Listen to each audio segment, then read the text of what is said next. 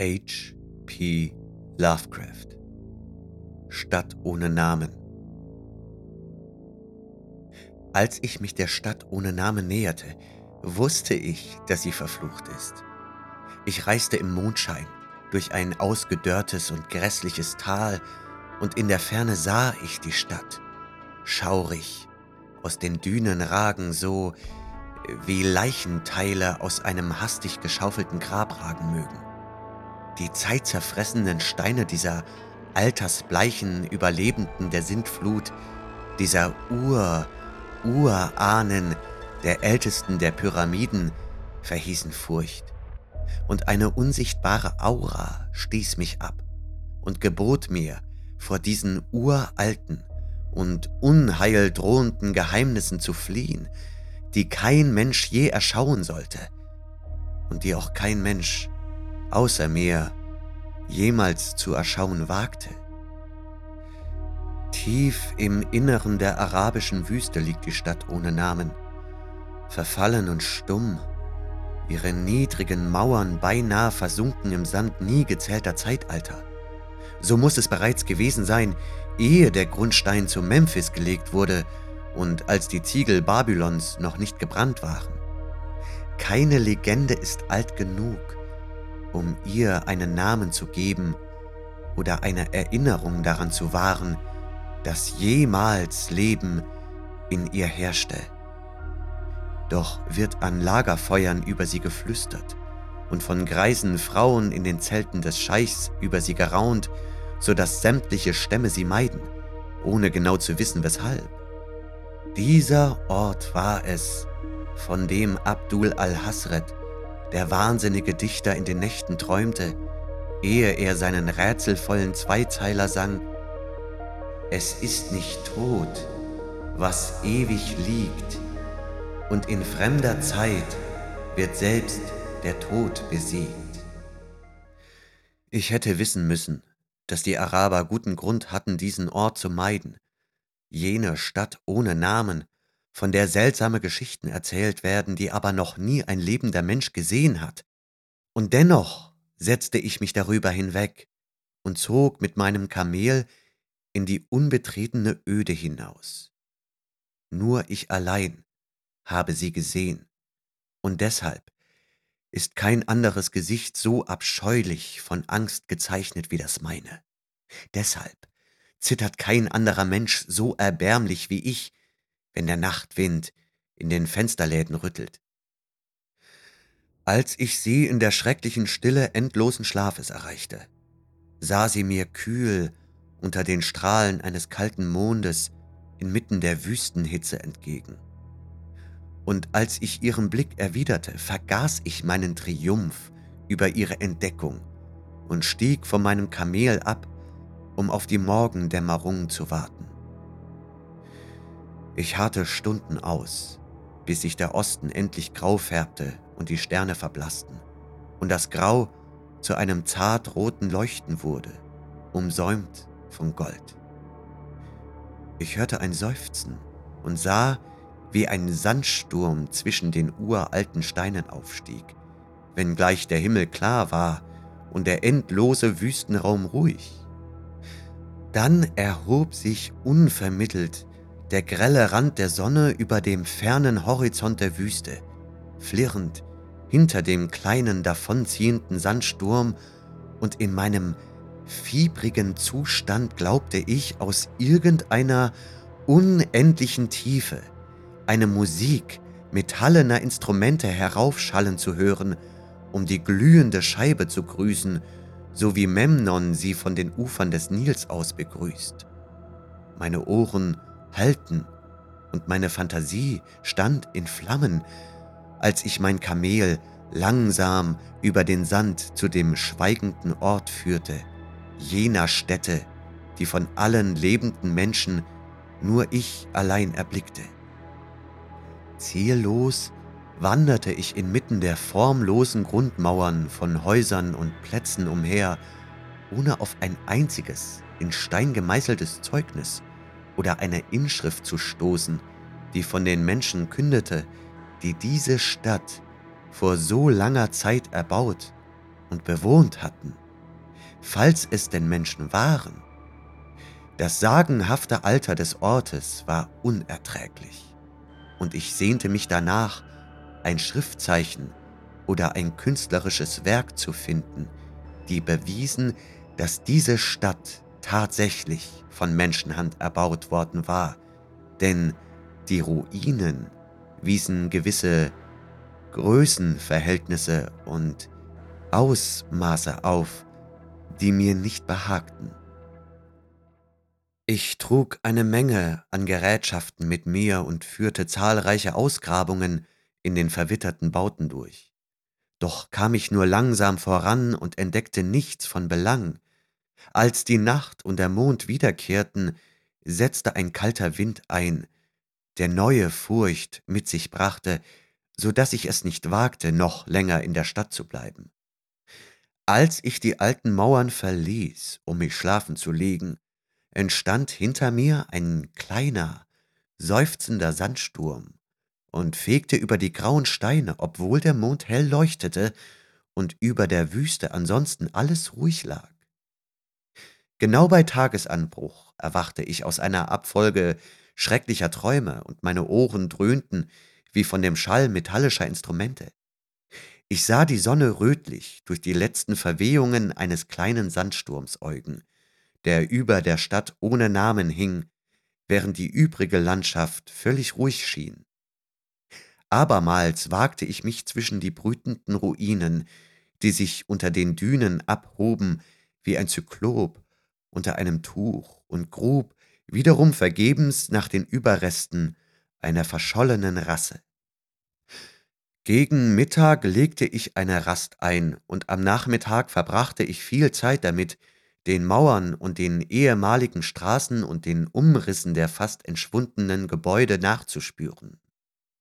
Ich erkannte, dass die Stadt in der Tat einst gewaltige Dimensionen aufgewiesen hatte und fragte mich, woher diese Größe gerührt haben mochte. Ich malte mir die ganze Pracht einer Epoche aus, die so lange zurücklag, dass die Chaldäer sich ihrer nicht entsannen, und dachte an die Stadt Sarnath, die verdammte, die sich im Lande Mna erhoben hatte, als die Menschheit noch jung war, und an Ib, die aus grauem Stein gehauen worden war, bevor das Menschengeschlecht erstand. Ganz unverhofft stieß ich auf eine Stelle, wo das Grundgestein durch den Sand brach und einen niederen Felshang bildete. Und hier traf mein Blick erfreut auf etwas, das weitere Spuren jener vorsintflutlichen Rasse verhieß. Grob in die Vorderflanke des Felsens hineingehauen, boten sich unverkennbar Fassaden, diverser kleiner, niedriger Felsenhäuser oder Tempel dar. Ihre Innenräume mochten womöglich mannigfache Geheimnisse aus Zeitaltern bewahrt haben, die so weit zurücklagen, dass sie sich jeder Datierung entzogen, obgleich Sandstürme längst schon alle Bildhauerarbeiten, die vielleicht einst die Außenwände bedeckten, getilgt hatten. Die vielen dunklen Öffnungen in meiner Nähe waren alle sehr niedrig und vom Sand verstopft, doch ich schaufelte eine davon mit dem Spaten frei und kroch hindurch, in der Faust eine Fackel, um jedwedes Geheimnis zu erhellen, das sich hier möglicherweise verbarg.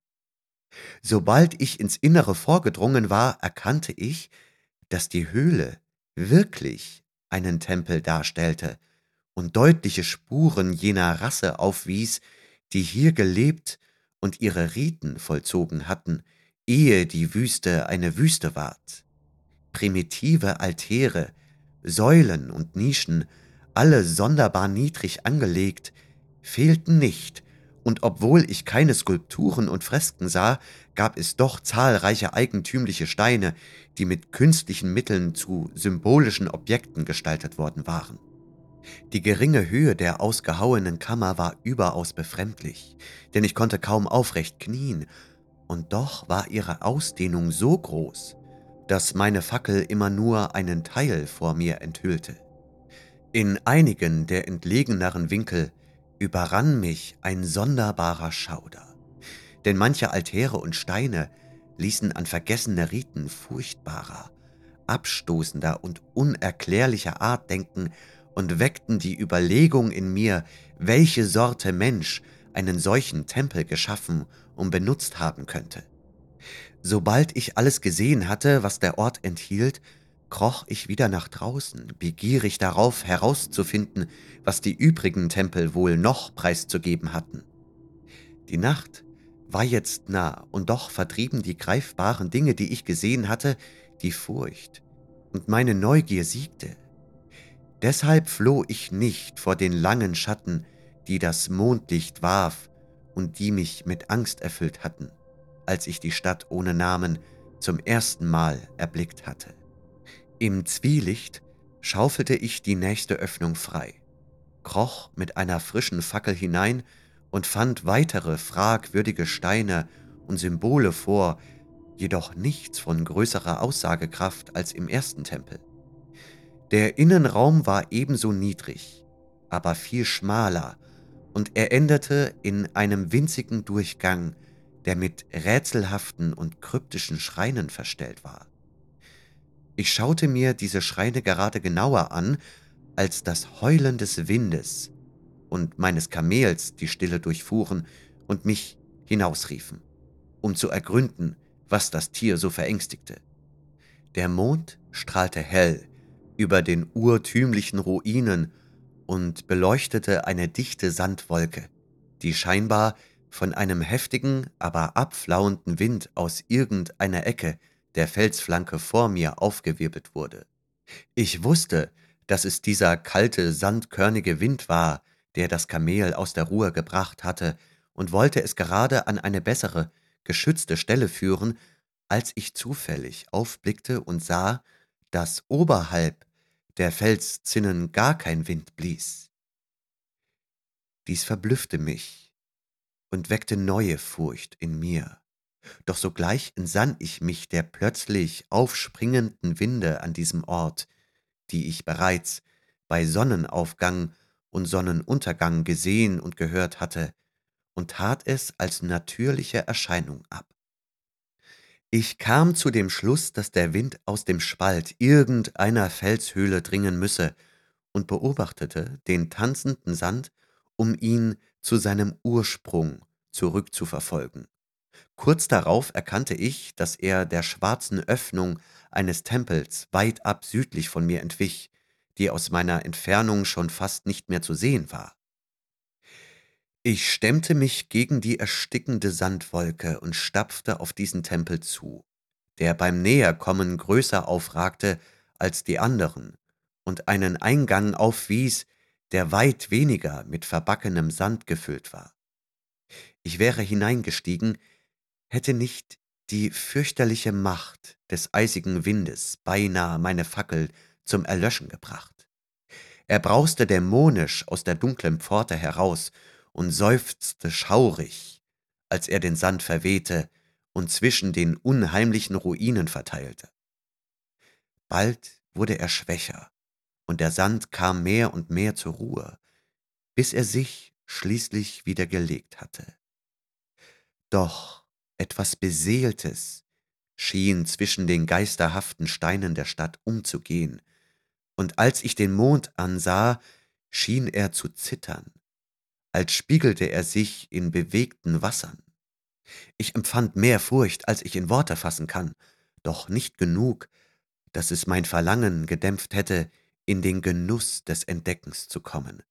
Und kaum war der Wind restlos erstorben, überschritt ich die Schwelle zu jener dunklen Kammer, aus der er gedrungen war. Wie ich schon von außen vermutet hatte, war dieser Tempel größer als die beiden, die ich bereits besucht hatte, und er war vermutlich eine von der Natur geschaffenen Höhle, da er Winde aus unterweltlichen Gefilden gebar. Hier in seinem Innern konnte ich bequem aufrecht stehen, doch wie ich erkannte, waren die Steine und Altäre ebenso niedrig wie die in den anderen Tempeln. An den Wänden und der Decke gewahrte ich erstmals einige Spuren der Malkunst der alten Rasse, eigentümlich gekrümmte Farbstriche, die nahezu verblichen oder abgeblättert waren, und an zweien der Altäre erblickte ich mit wachsender Erregung eine Reihe kunstvoll ausgeführter, krummliniger Steinmeißelungen. Als ich meine Fackel hob, kam es mir vor, als sei die Form der Höhlendecke zu ebenmäßig, um natürlichen Ursprungs zu sein, und ich fragte mich, was die prähistorischen Steinmetze wohl zuerst bearbeitet hatten. Ihre technischen Fähigkeiten mussten immens gewesen sein. Dann enthüllte mir ein helles Aufflackern der unwillkürlichen Flamme das, wonach ich gesucht hatte. Eine Öffnung zu jenen entlegenen Abgründen, aus denen der plötzliche Wind hervorgebraust war. Mir wurde schwach, als ich erkannte, dass es sich um eine kleine und fraglos künstlich angelegte Pforte handelte, die in den natürlichen Fels gehauen war. Ich schob meine Fackel hindurch und erblickte einen schwarzen Tunnel, dessen Decke sich niedrig über einer unebenen Flucht winziger, zahlreicher und abschüssiger Stufen wölbte. Ich werde diese Stufen auf ewig in meinen Träumen sehen, denn ich erfuhr bald, was sie bedeuteten. In jenem Augenblick wusste ich kaum, ob ich sie als Stufen oder als bloße Felssprossen bezeichnen sollte, die da steil hinabführten. Mein Hirn schwirrte vor wahnwitzigen Gedanken, und die Worte und Warnungen arabischer Seher schienen über die Wüste hinweg, aus den Ländern, die der Mensch kennt, bis hin zur Stadt ohne Namen, die kein Mensch zu kennen wagt, zu dringen. Dennoch zögerte ich nur einen Moment lang bevor ich durch das Portal vordrang und vorsichtig den steilen Schacht hinabzuklettern begann, rücklings und mit den Füßen voran, wie auf einer Leiter. Allenfalls in den furchtbaren Trugbildern des Drogenrauschs oder Fieberwahns vermag irgendein Mensch einen solchen Abstieg zu erleben wie ich. Der enge Schacht führte endlos hinab wie ein beängstigender, verhexter Brunnen, und die Fackel, die ich über den Kopf hielt, erhellte kaum die unbekannten Tiefen, denen ich entgegenkroch. Ich verlor jedes Zeitgefühl und vergaß auf meine Uhr zu sehen, obwohl ich Angst verspürte, wenn ich an die Strecke dachte, die ich vermutlich zurücklegte. Richtung und Gefälle meines Abstiegs variierten, und einmal gelangte ich an einen langen, niedrigen, waagerechten Stollen, über dessen felsigen Untergrund ich mich bäuchlings schlängeln musste, mit den Füßen voran und die Fackel auf Armeslänge hinter den Kopf haltend. Die Höhe reichte nicht aus, um auch nur zu knien. Danach folgten weitere steile Stufen, und ich krabbelte noch immer endlos nach unten, als meine glimmende Fackel erlosch. Ich glaube, ich bemerkte es zunächst gar nicht, denn als es mir auffiel, hielt ich die Fackel nach wie vor über mich, so als brenne sie immer noch. Offenbar war ich arg aus dem seelischen Lot gebracht durch meinen Drang zum Außergewöhnlichen und Unbekannten, der mich durch die Welt wandern ließ als Jäger ferner, alter, verbotener Stätten. Im Dunkeln blitzten vor meinem inneren Auge Bruchstücke meines gehüteten Wissens dämonischer Gelehrtheit auf. Zitate von Al-Hasred, dem wahnsinnigen Araber, Absätze aus den apokryphen Albträumen des Damascius und ruchlose Zeilen aus den fiebergeborenen Images du Monde von Gautier de Metz. Ich sagte sonderbare Auszüge auf und wisperte von Aphrasiab und den Dämonen, die mit ihm den Oxus hinabtrieben. Später sang ich wieder und wieder einen Satz aus einer der Erzählungen von Lord de Nonsens vor mich hin, die echoleere Schwärze des Orkus. Einmal, als der Abstieg aberwitzig steil wurde, leierte ich etwas aus Thomas Moores Dichtungen herunter, bis die Furcht mich abhielt, noch mehr davon wiederzugeben. Ein Pfuhl voll Finsternis, tiefschwarz, als sei's ein Tiegel, darin Gifte kochen, aus Blumen im Mondlicht von Hexen gebrochen, ins Dunkel spähend, ob ich fände den Weg hinab, bohrte mein Blick sich in den Schlund und fiel direkt auf steile, glitschig glatte Wände, welche mit zähem Schleim bedeckt, pechfinster wie auch jener Schlick, der an des toten Ozeans Ufern leckt. Zeit besaß keine Bedeutung mehr für mich, als meine Füße wieder eben im Boden erspürten und ich mich an einem Ort befand, der nur wenig höher war als die Räume in den beiden kleineren Tempeln, die nun so unermesslich weit über mir lagen. Stehen konnte ich nicht, aber doch aufrecht knien, und in der Finsternis rutschte und kroch ich aufs Geratewohl, mal hier, mal dorthin. Bald wurde mir klar, dass ich mich in einem engen Gang befand, an dessen Wänden sich Holzkästen reihten, die mit Glasfronten versehen waren.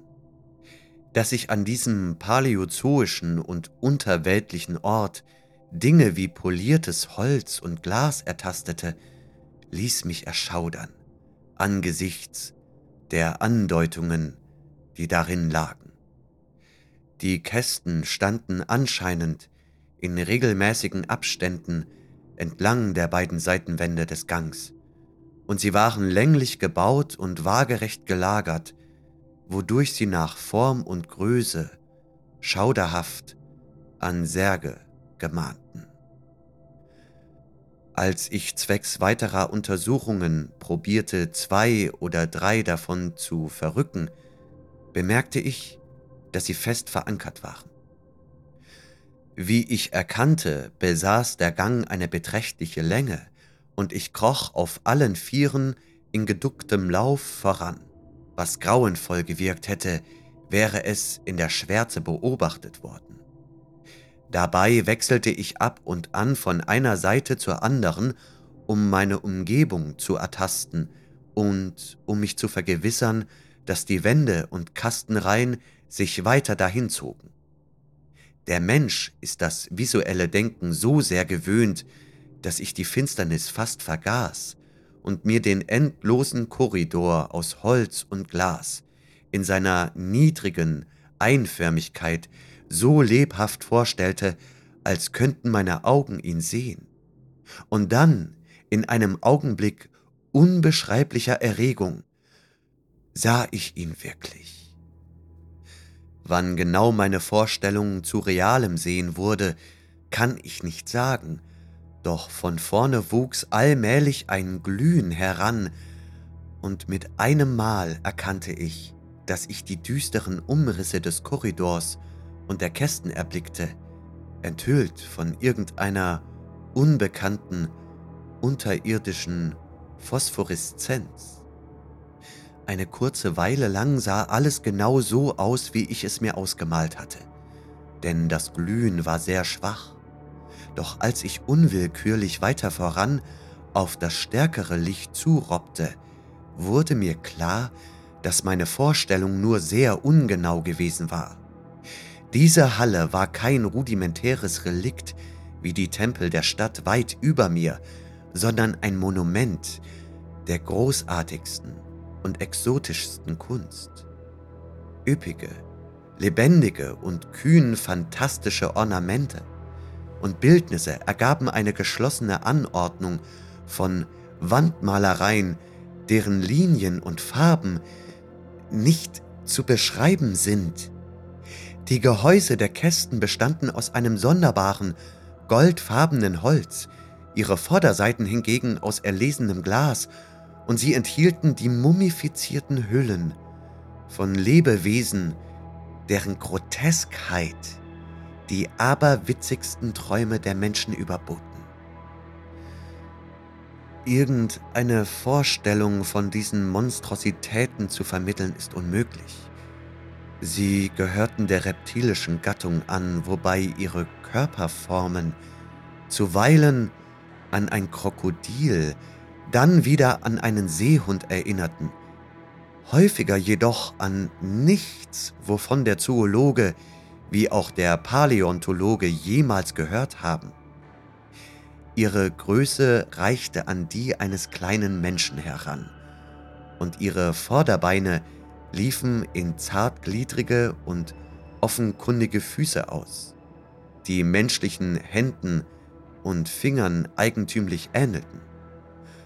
Doch am sonderbarsten von allem waren ihre Köpfe, die eine Form aufwiesen, die sämtlichen bekannten biologischen Prinzipien Hohn sprach. Nichts lässt sich etwas derartigem passend gegenüberstellen. Blitzartig schossen mir so verschiedenartige Vergleiche wie zur Katze, zur Bulldogge, zum sagenhaften Satyr und zum Menschen durch den Sinn. Sogar Jupiter selbst besaß keine solch mächtige, vorspringende Stirn. Zugleich jedoch verwiesen die Hörner, die fehlenden Nasen und die alligatorartigen Kiefer diese Organismen jenseits aller anerkannten Kategorien. Kurzfristig zweifelte ich an der Echtheit der Mumien und hegte fast den Verdacht, es handle sich um künstliche Götzenbilder, aber schon bald entschied ich, dass sie tatsächlich irgendeiner paläogenen Spezies angehörten, die gelebt hatte, als die Stadt ohne Namen noch bevölkert gewesen war.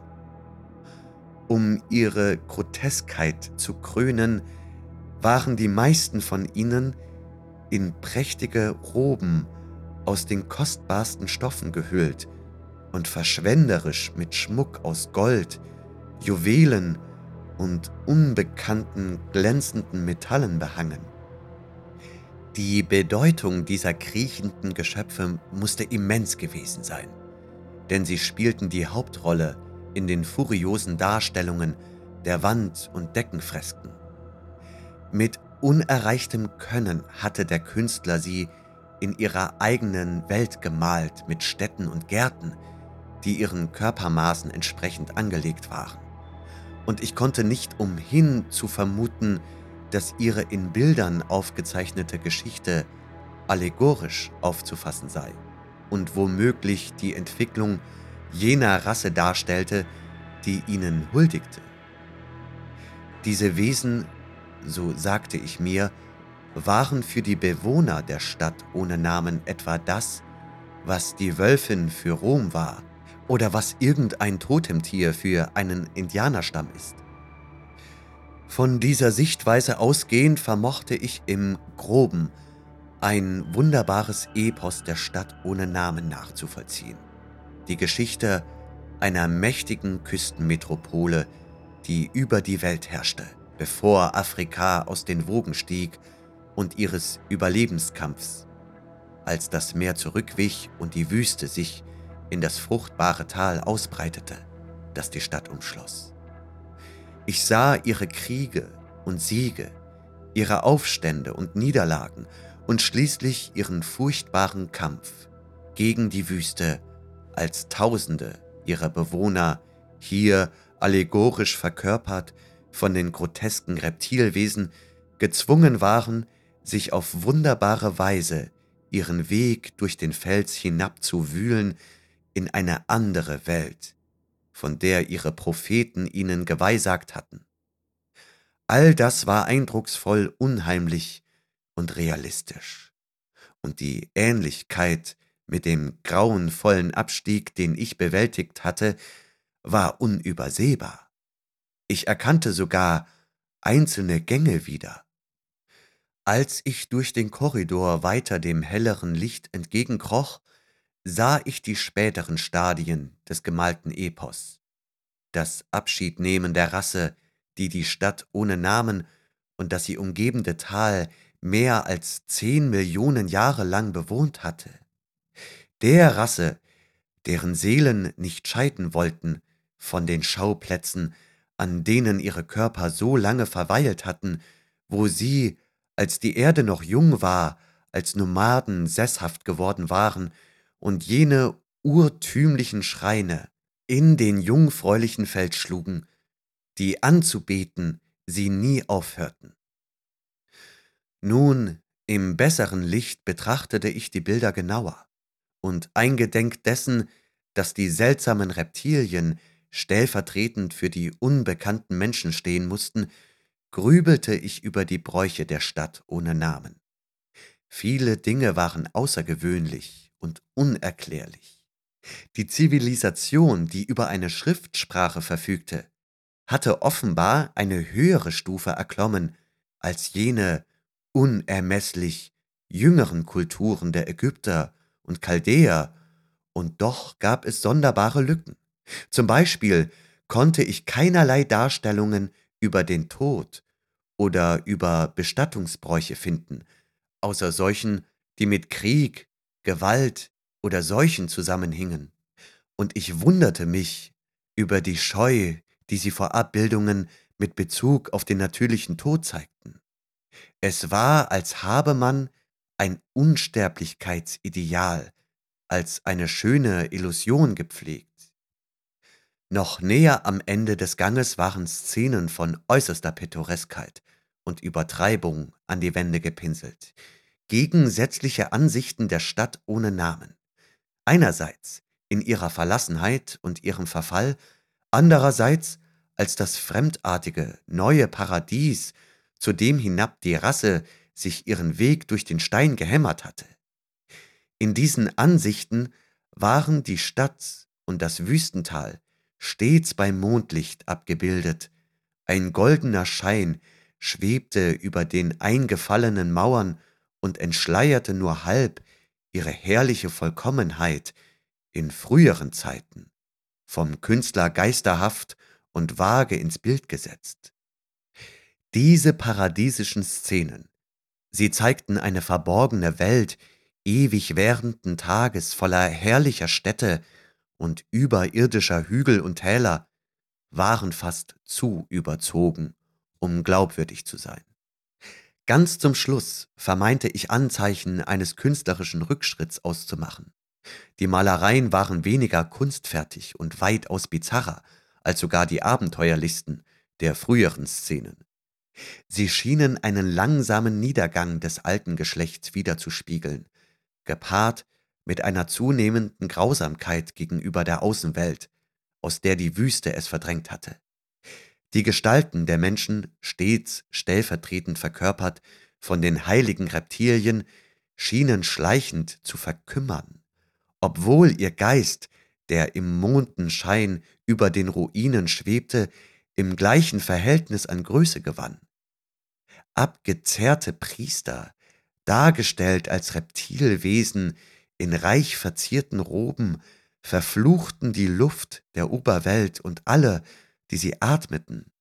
Und eine schreckliche Abschlussszene zeigte einen primitiv aussehenden Mann, vielleicht einen Pionier des vorzeitlichen Irem, der Stadt der Säulen, wie er von Angehörigen der älteren Rasse in Stücke gerissen wird. Ich weiß, wie sehr die Araber die Stadt ohne Namen fürchten, und war froh, dass die grauen Wände und die Decke nach dieser Stelle unbemalt waren. Während ich den Prunk dieser geschichtlichen Wandgemälde betrachtete, näherte ich mich dem Ende der niedrigen Halle und gewahrte ein Tor, durch das all die phosphoreszierende Helligkeit hereinströmte. Als ich zu ihm emporkroch, entfuhr mir ein Ausruf höchsten Staunens angesichts dessen, was dahinter lag.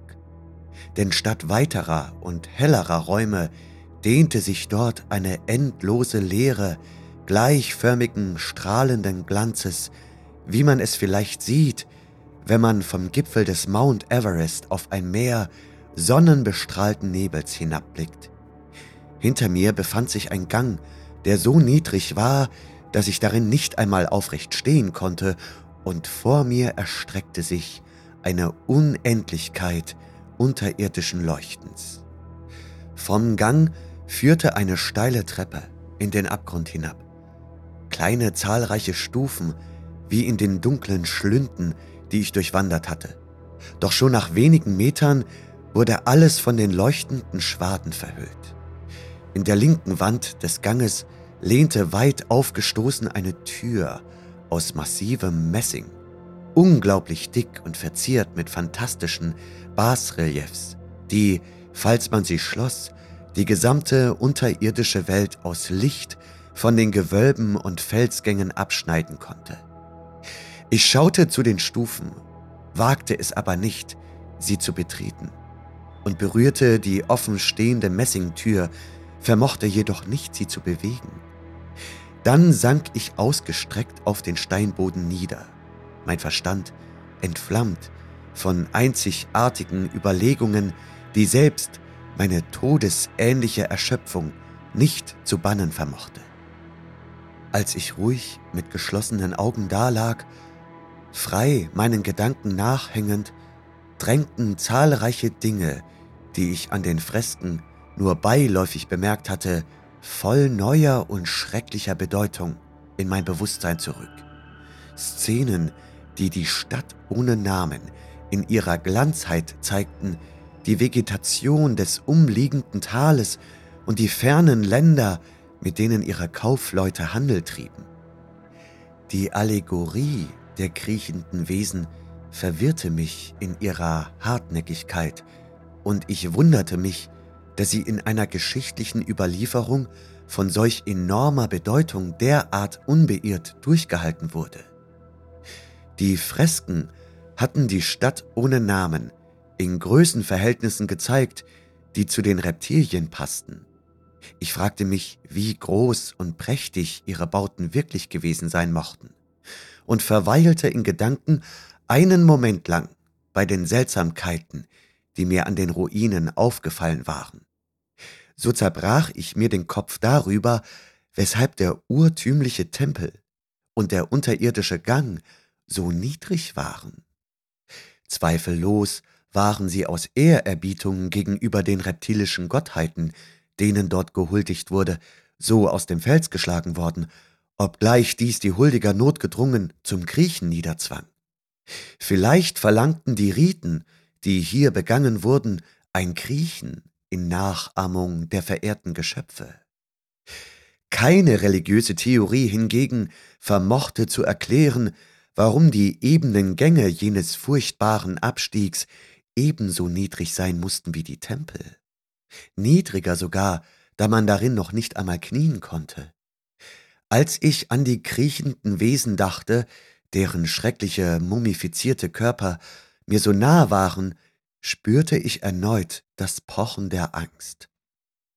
Gedankenverknüpfungen sind zuweilen sonderbar, und ich schauderte angesichts der Vorstellung, dass abgesehen von dem bedauernswerten primitiven Mann, der auf dem letzten Bild zerfleischt wurde, inmitten dieser zahllosen Relikte und Symbole uranfänglichen Lebens ich allein eine menschliche Gestalt besaß.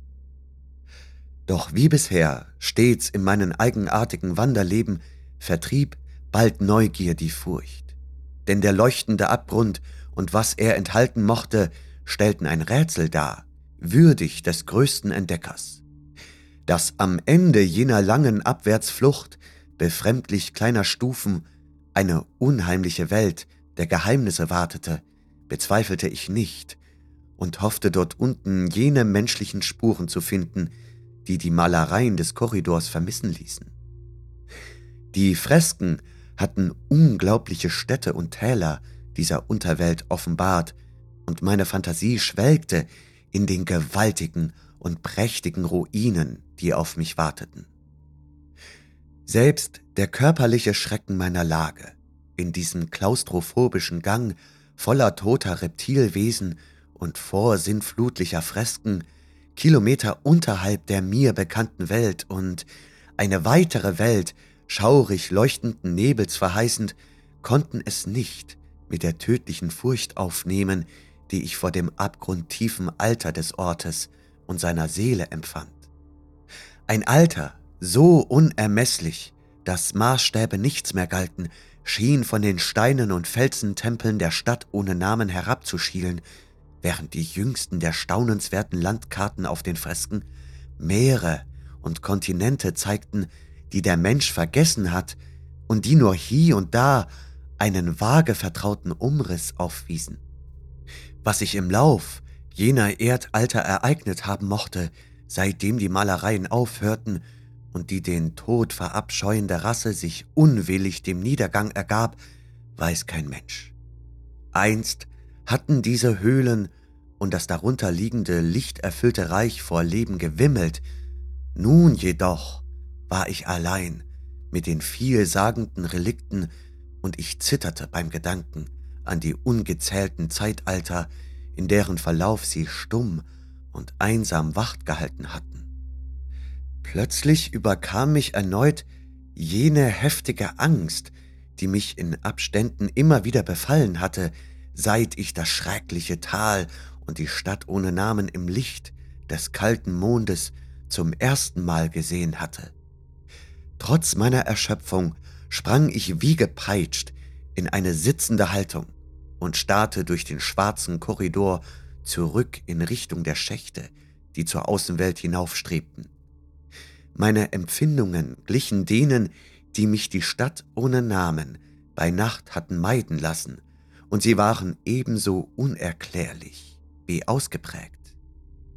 Im nächsten Augenblick jedoch ereilte mich ein noch heftigerer Schock, und zwar in Form eines deutlichen Geräuschs, des ersten, das die vollkommene Stille dieser Grabestiefen durchbrach.